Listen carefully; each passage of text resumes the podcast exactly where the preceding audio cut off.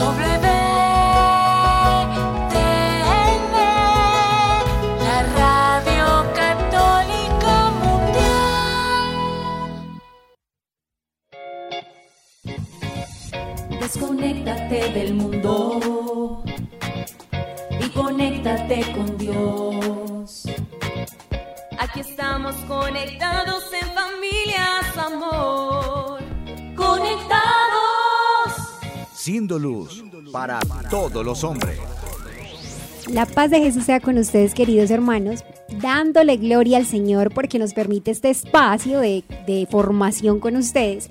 Hoy estamos desde la ciudad de Cali, Colombia, con este espacio radial de Conectados en familia. Siendo luz para todos los hombres. Hoy con ustedes está la hermana Mónica María y la hermana Margarita María. Bueno, es un, una gran alegría, pero también esperamos con la ayuda del Señor que este programa sea de gran bendición para cada uno de ustedes que nos está escuchando en este momento. Y es tiempo, hermana Mónica, de que nos pongamos en conexión con el cielo, ¿le parece? Me parece. Bueno. Es hora de comenzar. Estamos conectados. Bueno, vamos a invocar entonces, bueno, vamos a invocar entonces a la Santísima Trinidad en el nombre del Padre, del Hijo y del Espíritu Santo. Amén. Amén. Padre bueno, te damos gracias por el don de la vida. Te damos gracias por aquellos hermanos que tal vez no te han dado gracias. Queremos que escuches nuestra voz, que te consueles en nosotros. Padre del cielo, míranos con misericordia. Ámanos para que comprendamos que somos tus hijos, los cuales deseas que te conozcamos y te amemos y te hagamos amar. Sonríenos, Padre del cielo, para que con ello comprendamos que estás contento de nuestra manera de actuar. Sánanos, Señor, de aquello que nos impide amarte en nuestros hermanos. Guíanos para que siempre busquemos hacer tu voluntad. Utilízanos, Señor, para que podamos ser instrumentos de bendición, de luz, de fuerza, de amor para cada una de las personas que eh, están en contacto con nosotros. Y si es necesario, papá, corrígenos para que comprendamos que un buen padre siempre quiere la perfección de sus hijos y que cuando nos corriges o nos permite ciertas circunstancias dolorosas es para hacernos crecer en confianza y dar testimonio a los demás de que tenemos un Padre bueno que tiernamente nos ama y que continuamente quiere nuestra santidad. Y a ti, Madre Inmaculada, te suplicamos nos acompañes para que tú, la hija predilecta del Padre, nos enseñe a ser hijos en el Hijo. Gloria al Padre, al Hijo y al Espíritu Santo. Como era en el principio, ahora y siempre, por los siglos de los siglos. Amén. Tu batería está cargando. No te desconectes. Bueno, y dando inicio ya a nuestro programa, estamos en esta hermosa temporada de Adviento llamado Adviento Tiempo del Padre. Es un tiempo hermoso, indudablemente, en el tiempo de Adviento, pues con todo el comercio, todas las luces y todo esto, olvidamos que es un tiempo de espera. Si vemos que el comercio, la moda, las tiendas nos llevan a que ya desde el noviembre tenemos la casa iluminada, pero resulta que es el tiempo de Adviento, el tiempo del Padre. Es como cuando la mujer está en embarazo, es el tiempo de espera. Este es el tiempo del adviento y nosotros en esta temporada queremos aquí caminar con ustedes en este tiempo de adviento desde Conectados en Familia para que nos acerquemos a conocer al Padre Celestial. Porque el Padre Celestial es el gran protagonista silencioso de este tiempo de Adviento. Es quien nos está preparando el gran regalo, es quien nos está preparando en este tiempo de gracia para darnos a su Hijo. Y es bueno que nosotros descubramos quién es el Padre Celestial, porque el Padre Celestial nos ha amado desde toda la eternidad, incluso nos amó antes de soñarnos y antes de crearnos. Entonces, no se pierdan esta temporada, vamos a ir avanzando con ustedes y estos programas de conectados van a ser una preparación para la Navidad. Este tiempo de Adviento bien vivido va a ser un gran regalo para que podamos vivir juntos también esta Navidad con la mayor convicción de que somos esos hijos de Dios.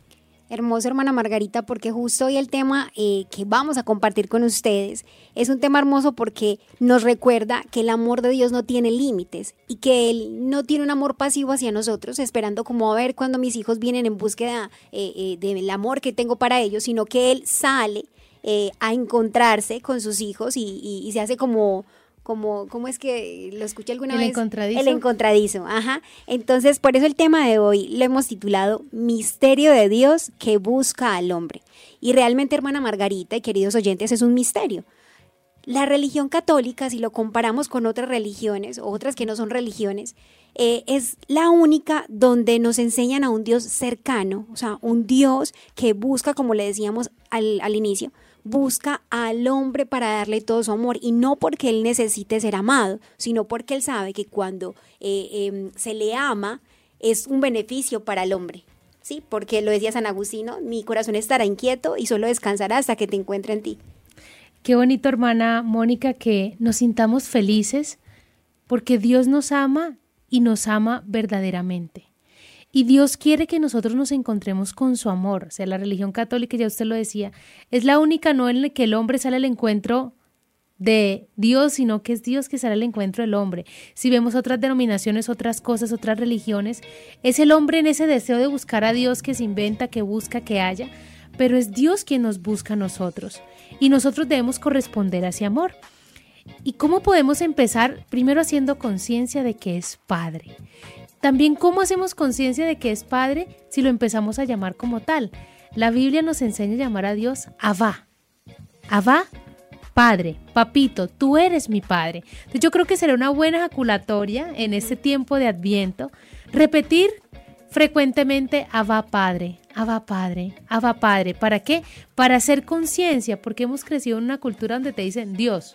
Entonces Dios está allá, y Dios nos interesa por mí, pero resulta que Jesús viene y lo vamos a ir descubriendo todo este tiempo a mostrarnos el Padre. Y qué bonito que empecemos a hacer memoria del Padre. Así como decimos aculatorias a la Virgen María, recordamos a los santos, qué bonito recordar al Padre. Tú mencionabas la palabra Abba, ¿no? Y uno puede que a veces escuche eh, esa palabra específicamente, no sé, en, la misa. En la, misa, sí, o cuando lee la palabra de Dios, pero puede que no comprendamos qué significa o qué, a qué se refiere la palabra Abba. ¿Nos podrías eh, como explicar un poco qué se refiere a Abba? Claro que sí, hermana Mónica. La palabra Abba viene, es una palabra aramea que traduce literalmente padre, ¿sí? Y ha sido traducida luego al griego y al castellano y en el Antiguo, en el Nuevo Testamento la encontramos tres veces. Esta palabra Abba era utilizada pues en el pueblo judío para decirle papito. Es como cuando yo le digo a mi papá, a mi abuelo papito, Abba era esa palabra con la que yo me refería a mi papá. Sí, pero obviamente pues este pueblo no le decía a Dios Padre, sino que era como la consonancia hacia el Hijo. Y es ahí donde Jesús nos invita, recordemos el Padre nuestro, Jesús nos invita a decirle, Padre, ¿sí? Si lo cogemos desde la traducción, o sea, Jesús nos dijo, díganle Abba, ¿sí? Entonces, esta palabra Abba literal traduce papá, papacito, mi papi. O sea, demasiada confianza sin perder pues como el respeto. Me Exactamente, claro. Porque tú lo decías que en el Antiguo Testamento ni se mencionaba la palabra de Dios, o sea, de, Dios, Dios Padre, o sea, no. Por eso fue escándalo cuando Jesús dijo, es que eh, yo soy el Hijo. ¿Cómo así que este dice que Dios es su Padre? O sea, y eso fue uno de los motivos por los cuales le dicen, no, usted va para la crucifixión, ¿sí? ¿Por qué? Porque se atrevió, o sea, es que incluso nuestro Padre Fundador nos decía, es que el, decirle a Dios Padre es un atrevimiento, porque el pueblo elegido no era capaz de decirle Padre. Pero Jesús dice, cuando oren, digan Padre.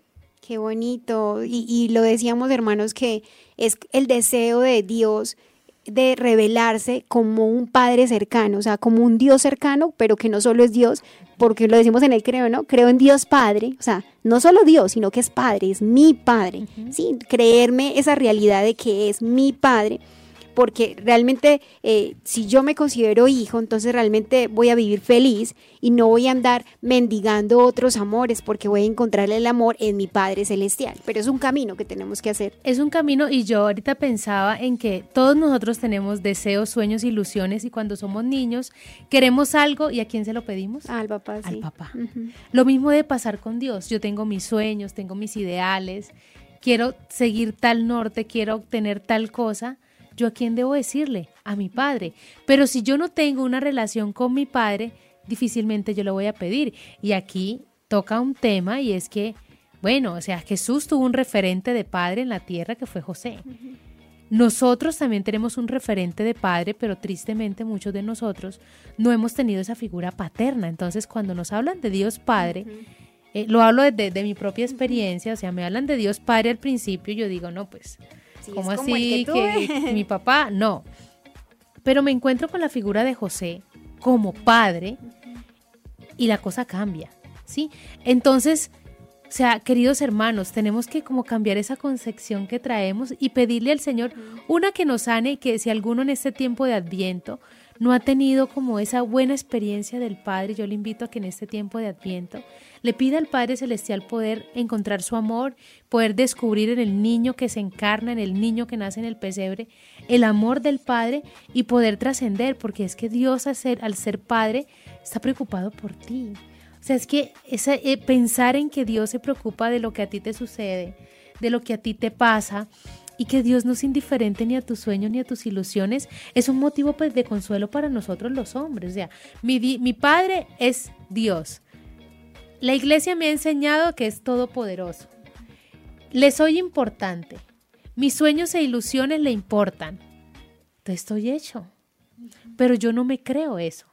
Si yo no me creo esa verdad de fe, de que Dios es mi Padre, si no fuera una verdad de fe no estuviera en el credo. ¿cierto? Partamos de allí. Si yo no me creo esa verdad de fe, yo no voy a dejar que el amor del Padre me embargue y voy a seguir luchando solo. Entonces quiero mis sueños solos, como a muchos niños les tocó, nadie miró por mí, yo no tuve papá, me tocó salir adelante solo, pero resulta que Dios está allí y a veces creemos que Dios es un tirano. Claro, y lo que te decías, decías al inicio de eh, si uno no ha tenido esa experiencia cercana de, un padre, es muy difícil, pero no imposible, ¿sí? Porque lo conocemos eh, por testimonio de personas y un padre muy cercano nunca tuvo la referencia pues de un padre tierno y aún así al pedírselo a Jesús, porque lo dice también la palabra de Dios, que em, nadie conoce al Padre sino por el Hijo y el Hijo nos lleva al Padre. Entonces, por medio de Jesús fue que él pudo tener esa capacidad de realmente obtener em, este sacerdote que conocíamos, esa experiencia tan cercana con, el Padre Celestial. Entonces, aunque las realidades externas no nos ayuden, hay que confiar en esa gracia que se nos puede dar de tener esa unión con el Padre. Y es que mire que nos dice en el libro de Isaías, en el capítulo 18, versículo 6, porque Él es nuestro verdadero Padre Mire tan bonito, porque Él es nuestro verdadero Padre. De sus manos, cual alfareros, fuimos diseñados y moldeados. Hermoso. Qué bonito. O sea, miren, miren eso, centrémonos en esa palabra. Porque Él es nuestro verdadero Padre. Yo creo que una persona que no ha tenido experiencia paterna, esta frase bíblica es de sanación. Porque Él es nuestro verdadero Padre. Hermoso.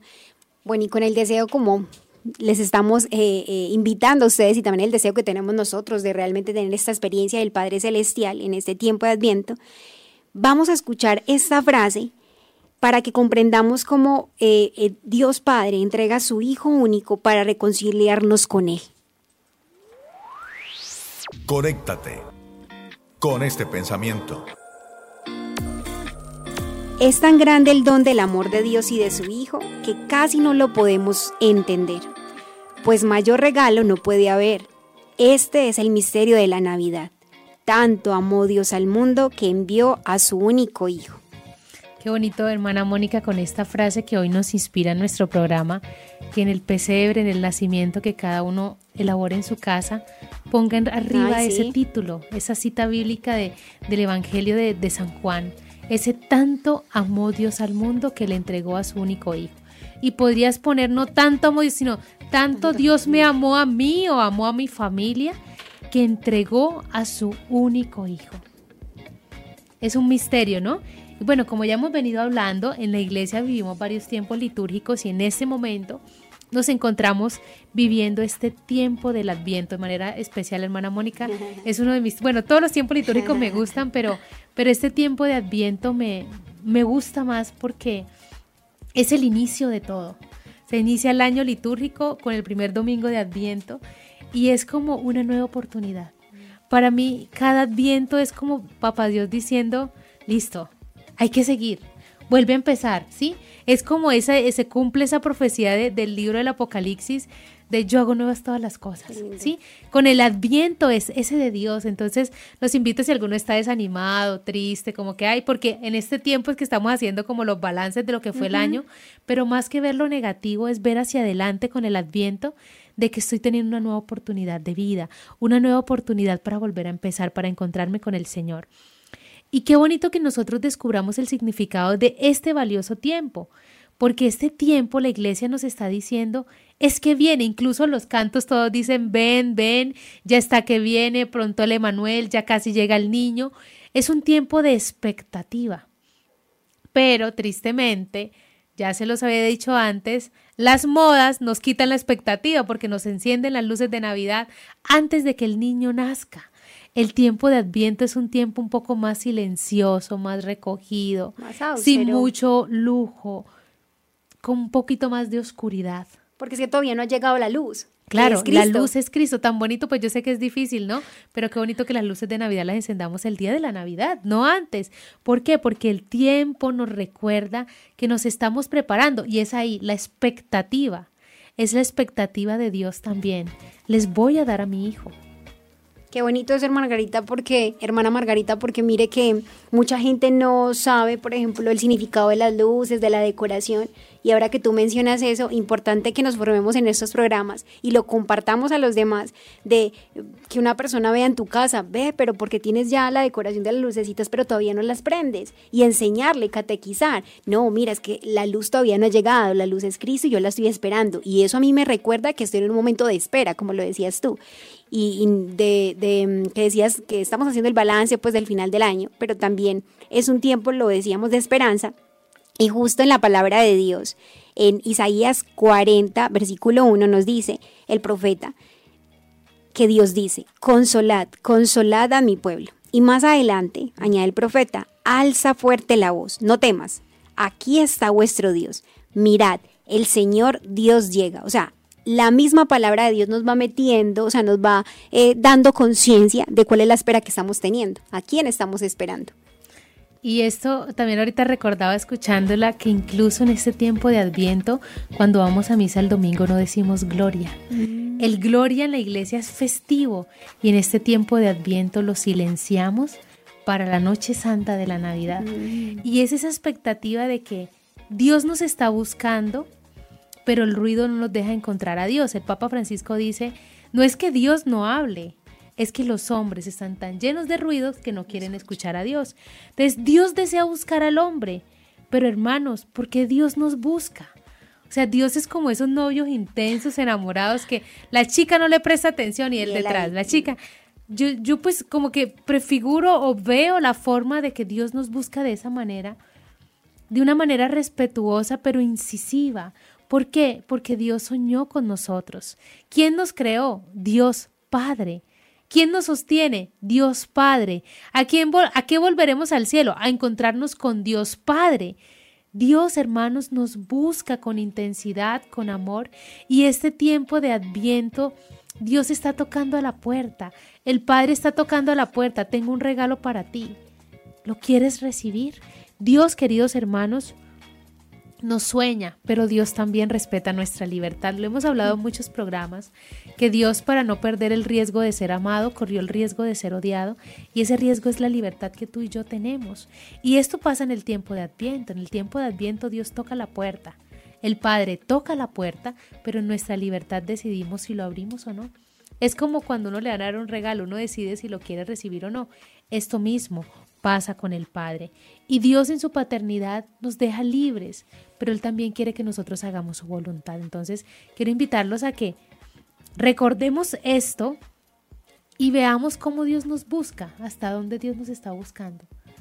Mira que hablabas de la libertad, ¿no? Eh, y esa misma libertad nos llevó a darle como la espalda a Dios, a buscar no complacerle, no hacer su voluntad, sino a complacernos a nosotros mismos. Entonces esto creó, hermanos, eh, un abismo intransitable entre Dios y el hombre. Entonces, para que nosotros, como criaturas de Dios, eh, pudiéramos volver al Padre, era difícil, o sea, poder gozar otra vez de la presencia de Él. Entonces, como buen padre, él crea todo un plan y sale el encuentro del hombre. ¿Sí? Por eso todo eso se ve en la historia de la salvación en la Biblia. Claro, por eso la historia de la salvación también inicia con toda la creación y vemos todo el recorrido de, de los profetas y llegamos hasta la encarnación del Hijo. ¿Y qué vemos nosotros? Que el hombre quiere buscar a Dios, pero es Dios el que sale al encuentro del hombre. ¿Cuánto le daban la espalda a Dios? y Dios otra vez ahí. El pueblo fallaba y Dios otra vez ahí. El pueblo la embarraba y Dios otra vez ahí. Entonces, ¿qué vemos a lo largo de la historia de salvación? El grito del amor de Dios, que tiene su culmen, su manifestación en la encarnación del Verbo, en el nacimiento del niño Jesús. Dios hecho hombre, que viene a hacerse como nosotros, que vive como nosotros, comparte todo como nosotros menos en el pecado que entrega su vida y con su pasión, muerte y resurrección nos reconcilia con el Padre, porque es que desde el pecado de original, Adán y Eva, nosotros perdimos esa amistad con Dios. Por eso también nos cuesta llamar a Dios Padre. Porque si recordamos en el libro del Génesis, Adán y Eva paseaban a la hora de la brisa por el jardín del Edén con Dios Padre. La cercanía que tenían. La cercanía que tenían con Dios fue una de las trágicas heridas de las de, una de las trágicas consecuencias del pecado original. ¿Y qué viene a ser Cristo? Con su misterio de encarnación, pasión, muerte y resurrección, viene a que nuevamente nosotros podamos llamar a Dios Padre. ¿Y quién nos dice que podemos llamar a Dios Padre? Él mismo, cuando dice, cuando vayan a orar, digan Padre. Mire que continuando con la palabra de Dios, eh, el profeta Isaías nos muestra la ternura de Dios, ¿no? Y el amor y que él quiere verse como padre, porque dice, en, Isaías 40, 11 dice, como un pastor que apacienta el rebaño, reúne con su brazo los corderos y los lleva sobre el pecho. Cuida él mismo a las ovejas que crían. O sea, la imagen de Dios como pastor atento nos da a entender, hermanos, lo que importas tú que me estás escuchando y lo que importamos nosotras también como, como consagradas, como hijas de Dios, a nuestro Padre Celestial, o sea, somos importantes para, importante para Él, o sea, lo eres tú, lo somos nosotros, o sea, el hecho de nosotros ser consagradas nos dice que, ah, eh, sí somos mm, importantes, pero una persona que no, o sea, todos, todos los hijos de Dios son importantes para Él, por eso Él quiere mostrarse tiernamente como un Padre y con esta palabra nos da a entender, es que yo me apropio de mi papel de pastor, o sea, yo soy el pastor y ustedes son mis ovejas. Eso que usted acaba de decir, hermana Mónica, San Juan Pablo II, lo dice en una frase hermosa. ¿Qué valor debe tener el hombre a los ojos del Creador? Lo que usted decía, ¿no?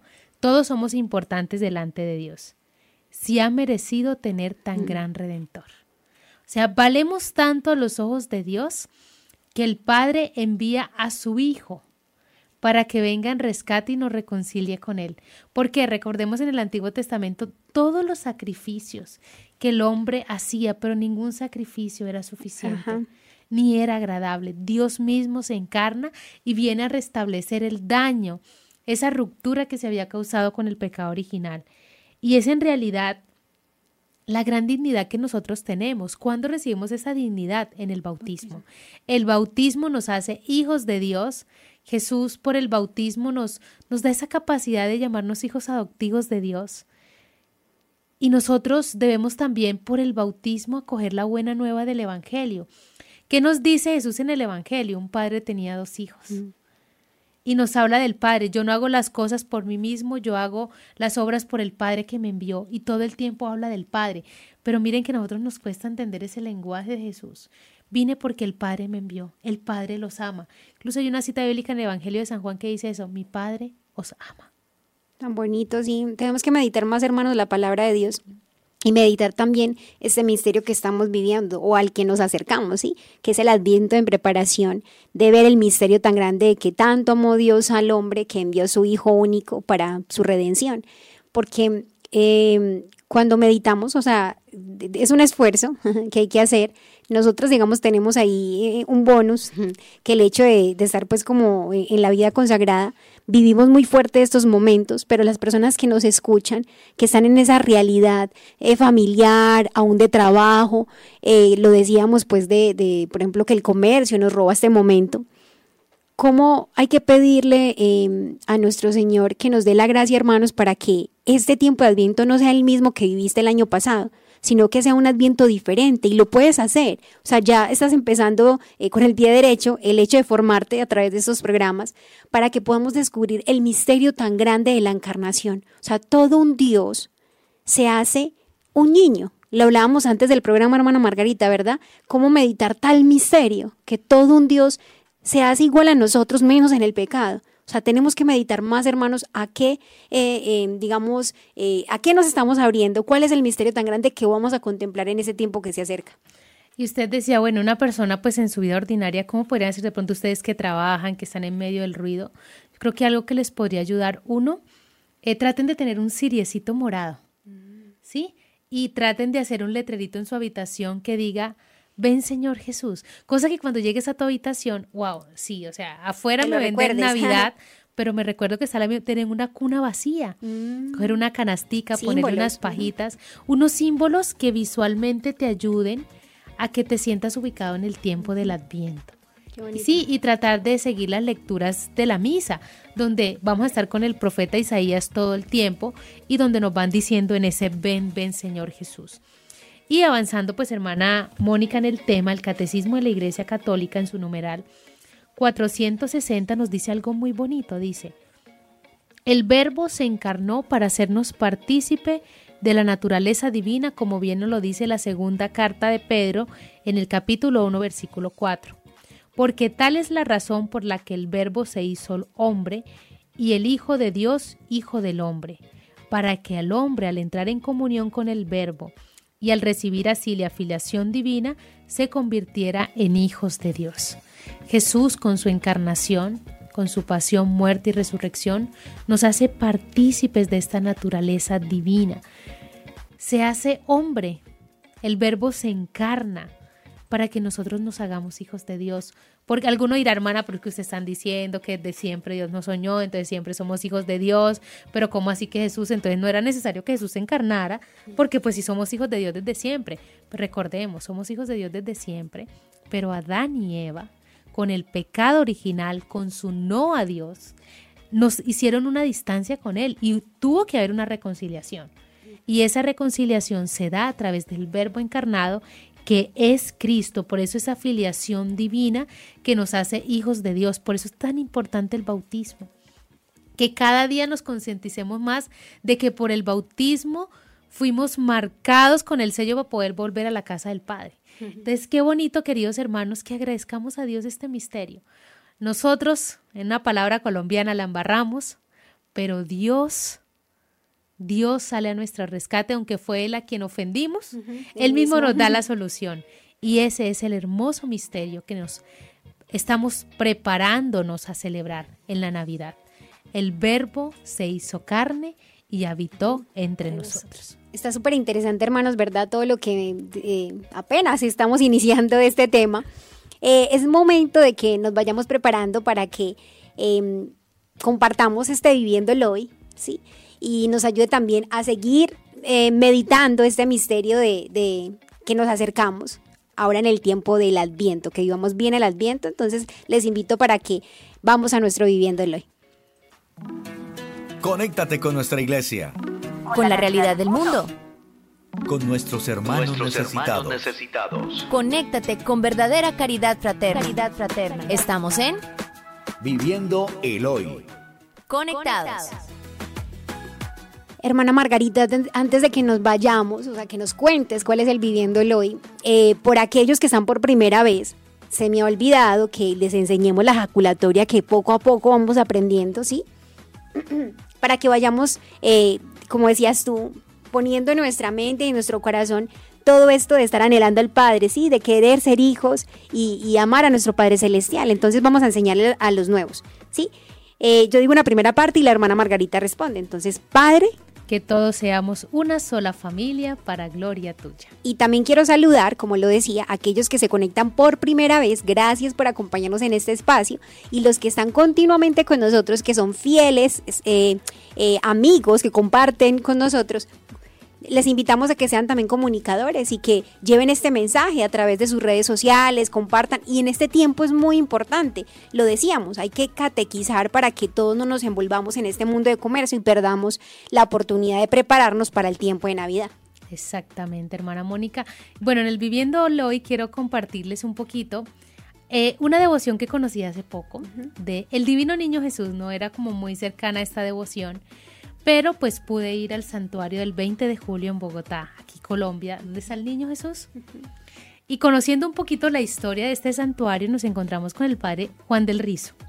El padre Juan del Rizo pues ya falleció, pero este padre es un padre salesiano. Y este padre un día el superior va y le dice, consigue tanto dinero para una obra. Y el padre Juan del Rizo era miedoso, temeroso, no era capaz de pedir nada. Y fue y le dijo al niño Jesús que le ayudara pero él era devoto del Niño Jesús de Praga. Entonces, ese día justamente una persona le dijo, eh, Padre, le entrego lo que usted necesita. Y en esas, el padre le llevó al superior. Entonces el padre quería extender la devoción porque lo enviaron a un lugar muy pobre en Bogotá. Y quería extender, o sea, traer a los niños a la catequesis, pero él decía, bueno, para yo atraer a los niños me toca tener una imagen.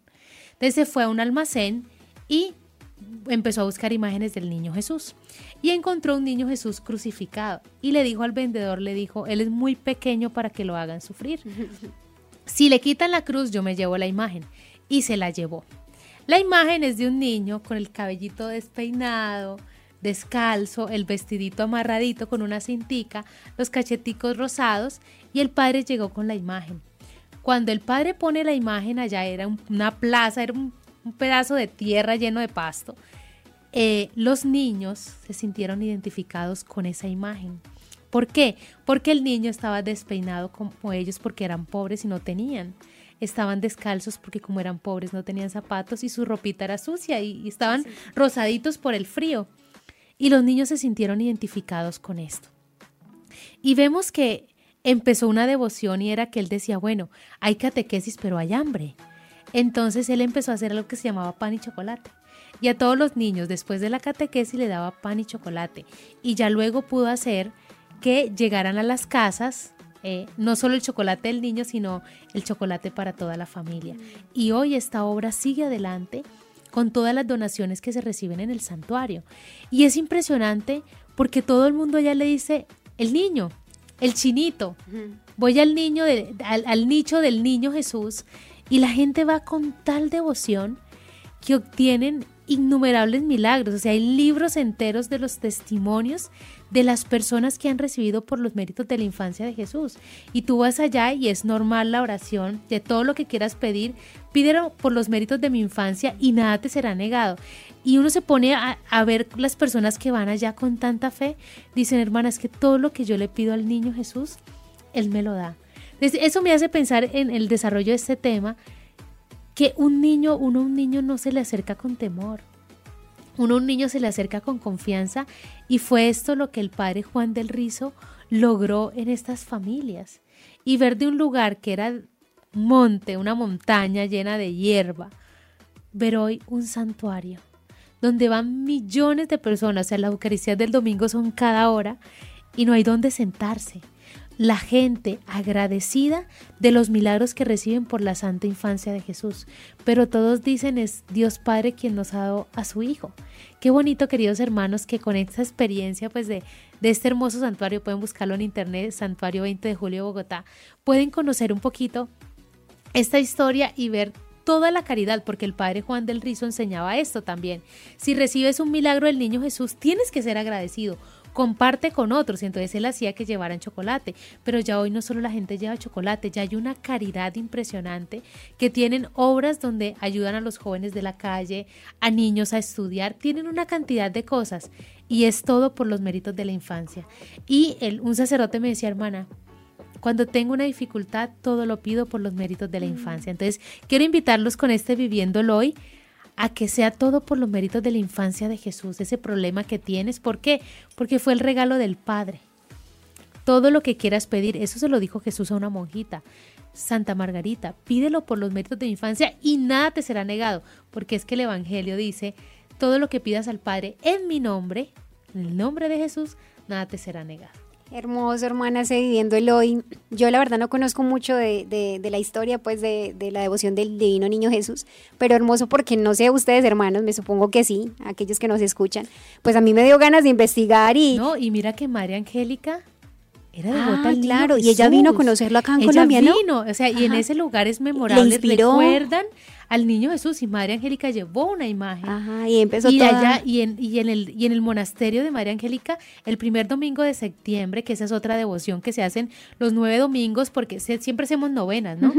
Pero resulta que el padre, como eran campesinos, decía, les queda muy difícil venir todos los días. Entonces, como bajaban el primer domingo de mes, hizo la novena y por eso el primer domingo de septiembre se celebra la fiesta del Niño Jesús y donde María pues. Angélica la celebra. Entonces, vemos que María Angélica tenía la devoción al niño Jesús y el niño Jesús le hizo muchos favores a María Angélica. Incluso María Angélica construyó un templo, un santuario donde está una imagen del niño Jesús. Y, es particular porque esa imagen que María Angélica nos presenta es el niño entregando el corazón, y el corazón del Padre. Qué bonito que hermanos, acudamos con confianza a los méritos de la infancia del niño Jesús. Pues yo quedé muy animada, me supongo que ustedes hermanos que nos están escuchando también. Entonces, a, confiar de que todo se nos será eh, otorgado según la voluntad de Dios a través de la tierna infancia del niño Jesús. Y bueno, este ha sido nuestro Viviendo el Hoy. Em, saludamos. saludamos, ajá, saludamos a aquellos que comparten con nosotros a través de Facebook, de YouTube, de YouTube de Comunicadoras, pero también de WTN, de Radio Católica Mundial. Gracias por su compañía, gracias por compartir estos programas con las otras personas para que también esta catequesis no solo se quede en ustedes, sino que hay que propagarla, hermanos. Tenemos que ser también comunicadores. Ustedes tienen que transmitir a través de sus redes sociales todos esos programas, ¿no? Entonces, gracias por su compañía y bueno, esto ha sido nuestro Viviendo el Hoy. Seguimos conectados, seguimos conectados. Así es, hermanos, entonces seguimos conectados con nuestro tema de hoy, que es el misterio de Dios que busca al hombre, ¿sí? La iglesia con su experiencia nos enseña que el camino de descubrir la, parte, la paternidad de Dios, o sea, no es algo nuevo, ¿sí? Hay muchos santos en la historia de la iglesia que han comprendido esta realidad y se han dejado llevar por este divino amor, o sea, se han creído, no solamente lo han leído en texto, sino que se han eh, comprometido a vivir esta experiencia de ser hijos en el Hijo, o sea, considerar a Dios no solo un Dios lejano, Dios allá y yo acá, que no se ocupa de mí como lo decíamos, sino que es un Dios que es mi Padre, es todopoderoso, sí, y me, rindo a Él y le obedezco y, le debo respeto, pero es mi papá, ¿sí? Y es hermoso como vemos, por ejemplo, la vida de Santa Teresita del Niño Jesús. Ella encontró el camino, o más bien el ascensor, para poder subir hasta Jesús. Y esto a través pues como de, esa confianza en el Padre Celestial, ella se vio muy pequeña y dijo, pues al hacerme pequeña, soy muy débil en la virtud, entonces tengo que encontrar un camino más corto. Entonces, ¿de qué se valió ella para, para decir realmente cómo alcanzar la santidad siendo uno tan débil y tan pequeño? ¿Cómo es que nos enseña Santa Teresita? Teresita empezó a ver la vida de los santos y de cierta manera, si él pudo, yo también pude, ¿sí? Y empezó a ver la diferencia que había. Digo, no, él pudo, pero yo también puedo, pero hay una diferencia muy grande. O sea, ellos ya escalaron la montaña y yo soy un pedacito de tierra en esa montaña. Y Teresita nos muestra el camino y dice, no, pues yo seré un peregrino que intentará subir la montaña para poder encontrarme con este misterio. Y es hermoso, hermana Margarita y queridos oyentes, porque ella, al lo que decías, al compararse con los santos y decir, bueno, ellos pudieron con grandes penitencias, pero ella en vez de desalentarse, lo que hizo era decirse a sí misma, Dios no inspira deseos irrealizables. O sea, he de soportarme tal como soy, algo importante. Eh, conocerse, que nos lo enseñaba mucho nuestro padre Antonio, pero que lo había eh, aprendido a través de los santos de San Agustín. Conócete, acéptate y supérate. ¿sí? Entonces ella se vio en esa debilidad. Entonces decía, debo soportarme tal como soy, con mis innumerables imperfecciones, pero aún así quiero buscar la santidad. O sea, quiero buscar la manera de ir al cielo. Por eso eh, voy a encontrar un caminito muy recto, muy corto, que me lleve eh, enteramente, mm, muy rápidamente a los brazos del Padre Celestial. Esto es un ascensor, ella lo llamó como el ascensor. ¿Sí? Entonces, que, que sea, eh, ella lo veía así, que la pequeña escalera para subir a la perfección sería ese ascensor y sería arrojarse a los brazos del Padre Celestial y pidió entonces con la ayuda de los santos la gracia de poder seguir adelante y también se inspiró en la Sagrada Escritura, empezó a buscar cómo obtener ese ascensor. Bueno, ya los santos le dieron pistas, pero en la Sagrada Escritura también se encontró con varios textos bíblicos que la animaron. Uno de ellos fue el libro de Proverbios en el capítulo 9, versículo 4. Si alguno es pequeñito, que venga a mí. Ahí encontró, bueno, lo primero pequeñito, hay que ser pequeñito para poder ir a él. Y también se acercó a Dios que había adivinado que la buscaba. Miren qué importante, ¿no? Se sintió buscada por Dios y respondió. Y al querer también que Dios, se, que ella se hiciera pequeñita, siguió buscando y lo encontró y se encontró con otra cita bíblica que hemos mencionado también mucho hoy, que es el profeta Isaías, pero esta vez en el capítulo 66, versículo 13. Como una madre acaricia a su hijito, así os consolaré yo.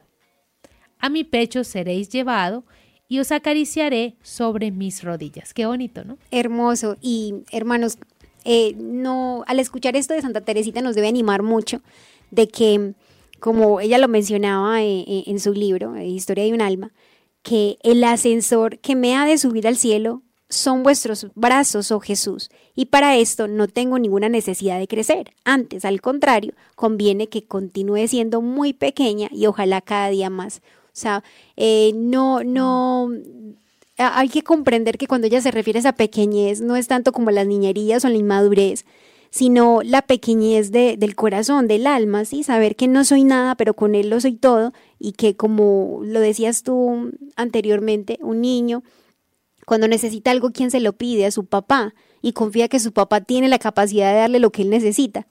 Sí, que, que, ah, mi papá trabaja, mi papá puede dármelo y yo se lo pido con toda confianza. Así, así era la relación de Santa Teresita con Dios Padre y sabía que, que ese mediador era Jesús.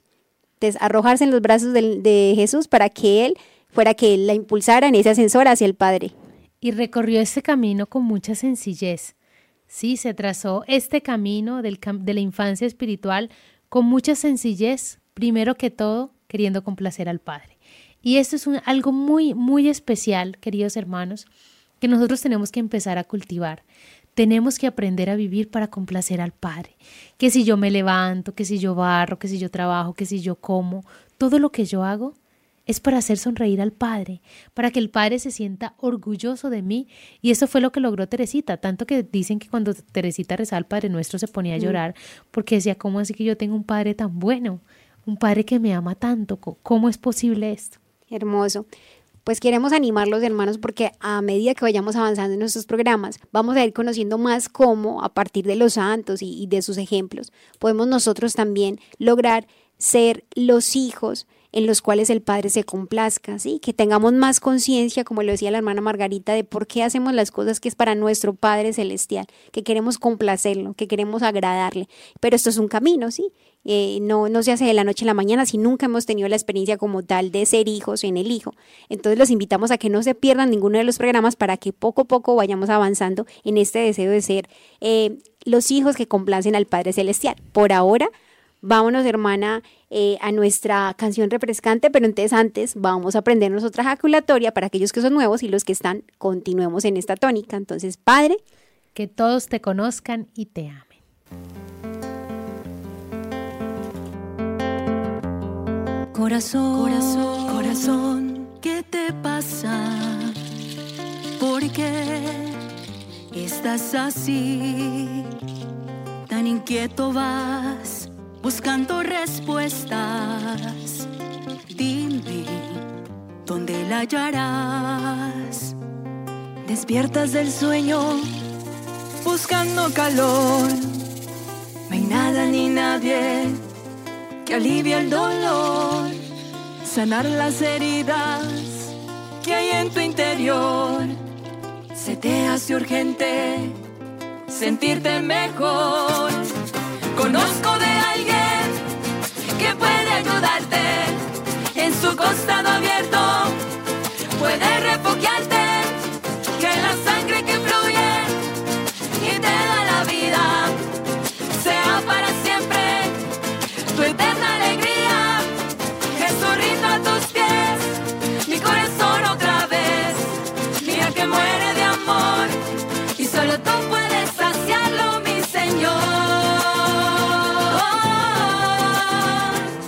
Solo en Él, fija tu mirada, solo en Él, pon tu atención. Solo Él, solo Él, sabe comprenderte y te dará la paz, mi corazón. Despiertas de sueño, buscando calor. No hay nada ni nadie que alivie el dolor, sanar las heridas que hay en tu interior. Se te hace urgente sentirte mejor. Conozco de alguien que puede ayudarte en su costado abierto. Puede refugiarte que la sangre que fluye y te da la vida sea para siempre tu eterna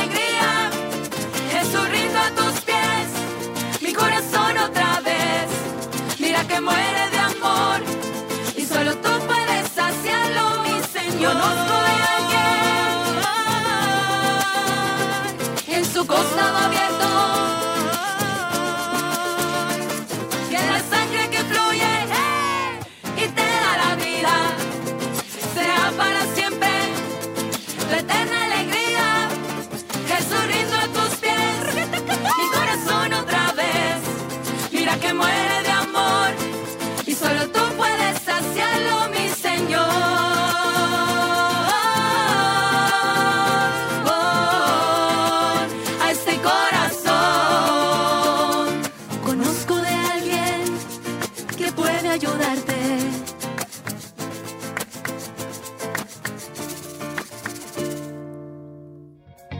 Seguimos conectados.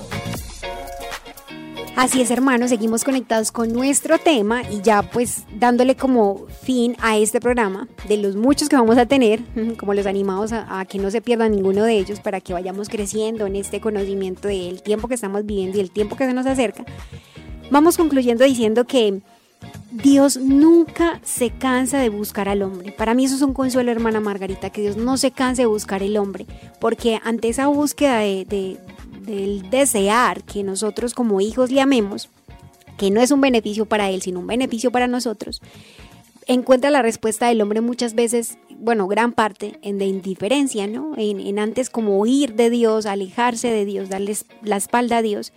Y podemos decir que la crisis eh, actual que tiene el mundo, antes de ser una crisis financiera, económica social, es una crisis de Dios. Hemos sacado a Dios de nuestra vida.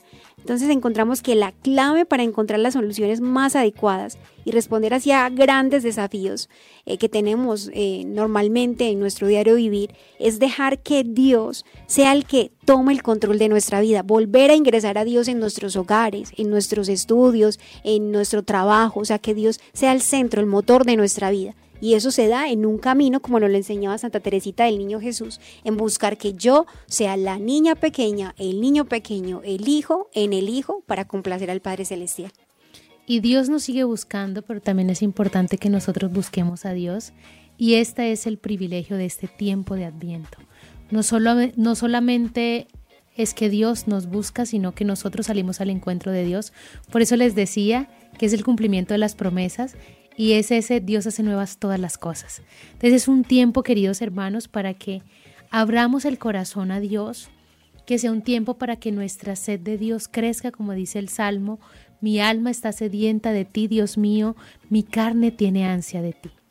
Mira que, mm, y queridos hermanos y hermana Margarita, el Papa Francisco eh, habló algo eh, cuando hablaba pues como eso de la experiencia del Padre, de que debemos tener como una santa inquietud del corazón. Esto lo decía al inicio un capítulo general de la Orden de San Agustín.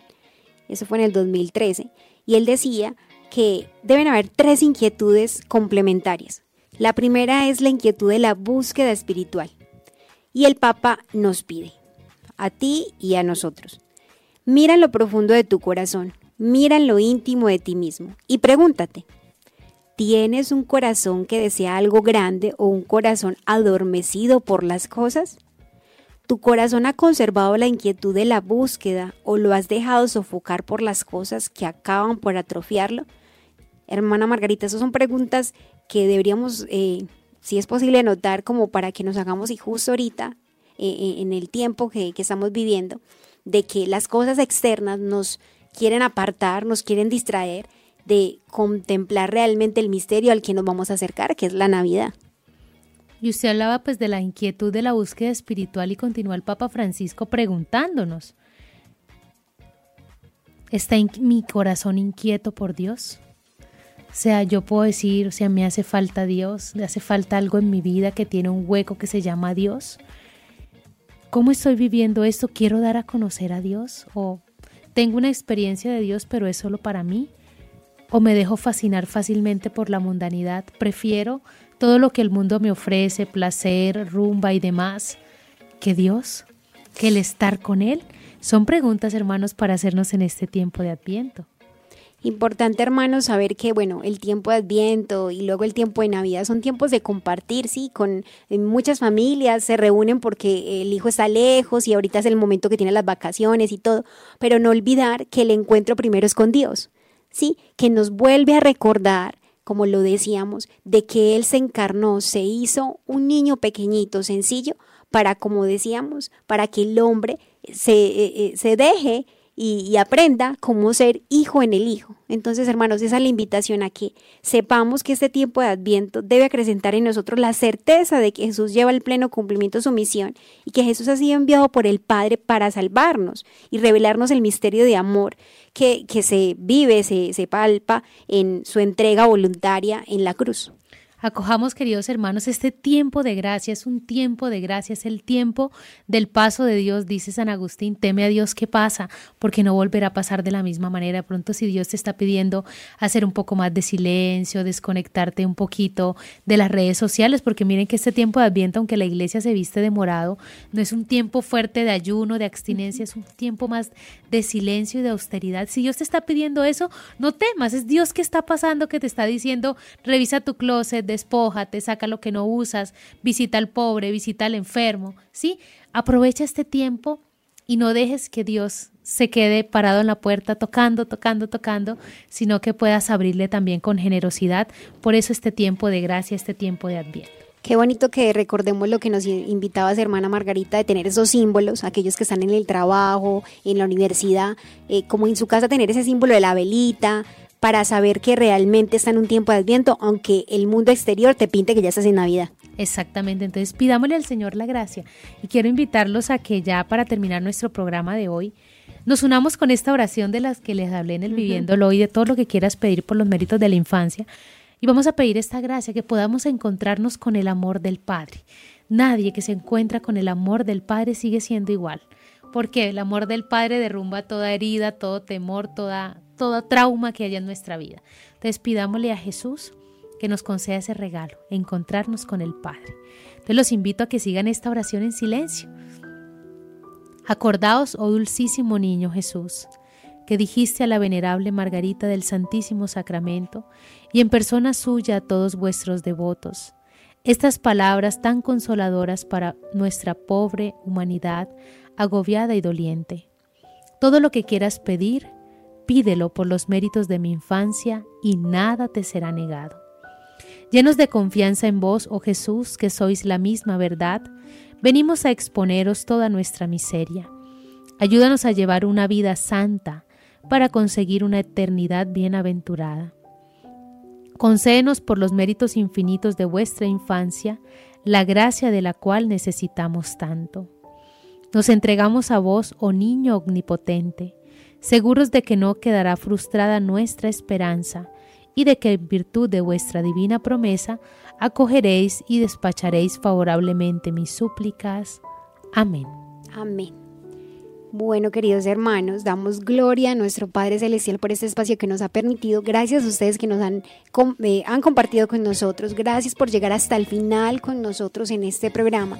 No olviden, hermanos, que debemos ser promotores de la buena palabra de Dios. Eh, eh, a veces en redes sociales se comparten cosas que no, nos forman. O a veces hay cosas que tampoco son malas, pero no son para formarnos. Entonces, esto es lo que hay que compartir.